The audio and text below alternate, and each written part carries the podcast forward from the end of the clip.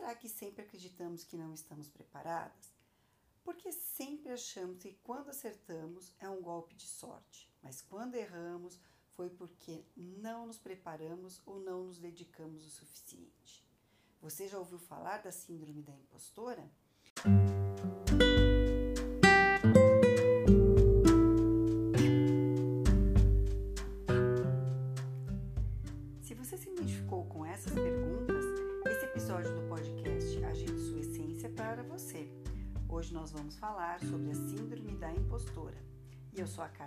Treviso, proprietária da Zunca Press Conteúdo Digital e criadora do movimento Agite Sua Essência, uma proposta de resgate do que é essencial da nossa personalidade e a reconexão com a nossa vida e ao nosso propósito.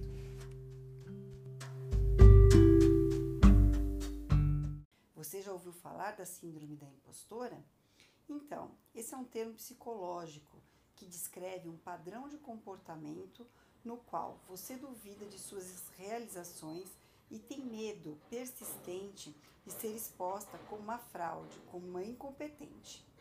Então, você está sempre em busca do aperfeiçoamento, fazendo cursos e mais cursos para provar para você mesma que está preparada. É como se precisasse de um selo, de uma garantia para provar que você é competente.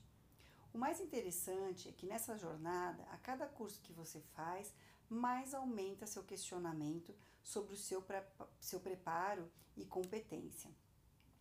Sabe, a imagem que me vem na cabeça é um hamster. Sabe aquele ratinho de gaiola que fica girando naquele brinquedinho e nunca chega a lugar nenhum? Então, é a mesma coisa, porque a gente não chega a lugar nenhum. Enquanto a gente está lá investindo em cursos, fazendo um monte de especialização para só depois que terminar se inscrever no cargo, naquela oportunidade, ou então se, se jogar numa promoção, pessoas até menos preparadas, e aí principalmente os homens, passam à nossa frente, conseguindo o cargo, a promoção ou até conquistando clientes. E nessa corrida, a gente se frustra ainda mais.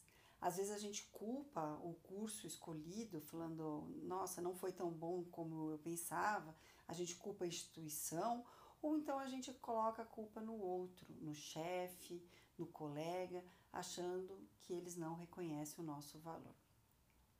Outro sinal da síndrome do impostor é a gente estar tá sempre diminuindo o tamanho do nosso esforço ou da dedicação quando recebe algum elogio. Ó, vou contar uma coisa para você. Pensa só, imagine esse cenário, tá? Uma sexta-feira, quase final do dia, a minha diretora me chama e pede que eu prepare um relatório de fechamento de vendas com dados que não estão disponíveis para segunda-feira. Reparou? Sexta-feira, final do dia, tá? E o relatório é para segunda. Mas como ela quer muitas informações em apenas dois slides, fica comigo bolando o formato do slide até 9 horas da noite. Quando ela sai, diz: Bom, já fizemos bastante, agora é só, só rechear com dados. Se prestou atenção? É só rechear com dados. Como se montar o formato de dois slides tivesse sido mais importante do que os dados. De ser descoberta, e essa descoberta está entre aspas, ligo para o meu marido, que já tinha dado janta para as crianças, e aviso que vou trabalhar no sábado, cancelando a nossa ida para casa dos amigos no interior de São Paulo. Aí trabalho sábado, o dia todo buscando os dados, cruzando com outras informações. No, no domingo me dedico a encaixar todo aquele monte de informação que, sinceramente, daria para completar quase 30 páginas. E aí consigo colocar tudo em apenas dois slides, seguindo exatamente o formato que a minha diretora tinha me pedido. Gente, sabe quando eu consegui mandar para a diretora a, tal apresentação? Um pouquinho antes do Fantástico. Então eu fiquei sexta, sábado e domingo por conta de dois slides. Depois que eu mandei a apresentação, eu fico na expectativa de receber alguma mensagem dela. Ela só manda assim: recebido. Durmo super mal naquela noite. Segunda-feira chega e eu vou cedo para a empresa e vou para a sala dela para saber se está tudo bem, se, tá, se ela está de acordo. Ela agradece em comentários mais profundos e vai para a reunião. Quando sai, diz que os dados estavam ótimos, que os outros diretores entenderam perfeitamente o recado. Mas, e esse mas, ele fica suspenso na minha mente por eternos segundos. Eu solto a respiração e ela completa. Mas que a disposição em dois slides ficou muito confusa. Gente, eu fico remoendo aquela informação e me culpo por ter feito exatamente o que ela pediu. Dá para acreditar? Em nenhum momento foco a nossa conversa nos dados que eu trabalhei tão bem durante todo o final de semana. A minha mente só fala o tempo todo. Você é uma incompetente. Tá vendo como é uma impostora? Não faz nada certo. Nem por um minuto consegui perceber que o erro não era meu e que o acerto havia sido muito mais importante do que o comentário que ela fez. Imagino que você tenha se reconhecido nessa passagem, não? Essa história é verdadeira e aconteceu comigo, e provavelmente tem acontecido com muitas pessoas, principalmente com nós mulheres, que somos tão exigentes e perfeccionistas. Agora, dá para mudar essa situação? Dá sim. Para mim, a mudança tem sido bem lenta, para falar a verdade, com muita observação e compaixão por mim mesma. Eu só comecei a perceber que fazia isso comigo mesma, né, de ser tão crítica, há cerca de um ano e meio, quando comecei a fazer terapia. O primeiro passo foi perceber que isso acontecia comigo, porque eu realmente me achava uma impostora, uma impostora mas eu não conseguia nem me nomear assim. Muitas vezes a gente está tão habituado a focar no negativo que a gente não avalia a situação como um todo.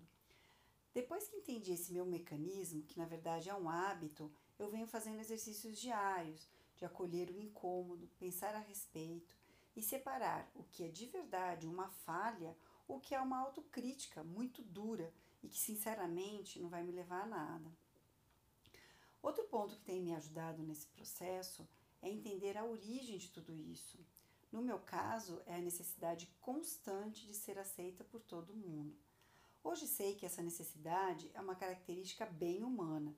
Desde pequenos, exercitamos aceitação para sobre, sobreviver. Depois que entendi que isso é natural e fundamental para a nossa sobrevivência, olha, passei a ressignificar essa minha necessidade porque na minha idade, com 46 anos, convenhamos que já não preciso ser aceita por todo mundo para sobreviver, né? Eu não sou um bebezinho que fico precisando dar sorrisinhos o tempo todo para a mamãe me dar mamar. E nem uma criança que preciso que todos gostem de mim para poder jogar a bola, né? Então eu posso falhar com algumas pessoas, eu posso não agradá-las totalmente e gente, sinceramente, eu descobri que eu posso até dizer não. E o melhor, eu posso assumir que não sei fazer algo. E depois disso, ainda sobrevivo. Dá para acreditar? Com esse pensamento, a minha vida ficou muito mais leve, sabe?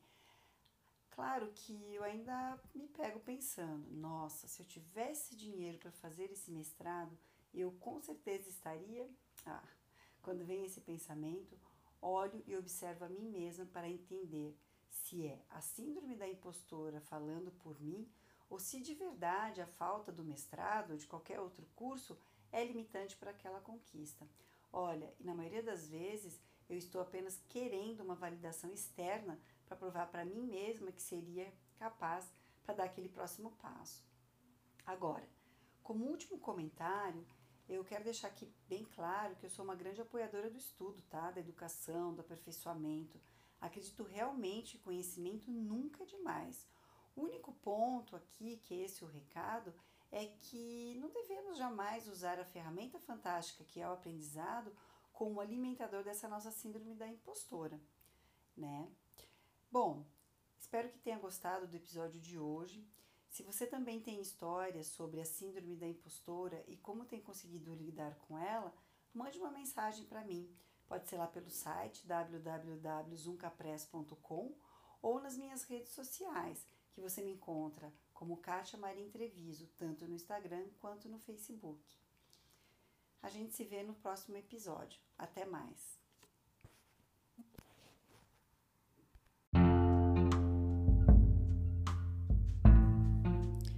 Agite Sua Essência é uma produção da Zunca Press Conteúdo Digital. Você encontra mais informações no site www.zuncapress.com ou nos perfis do Zunca Press no Facebook e no Instagram.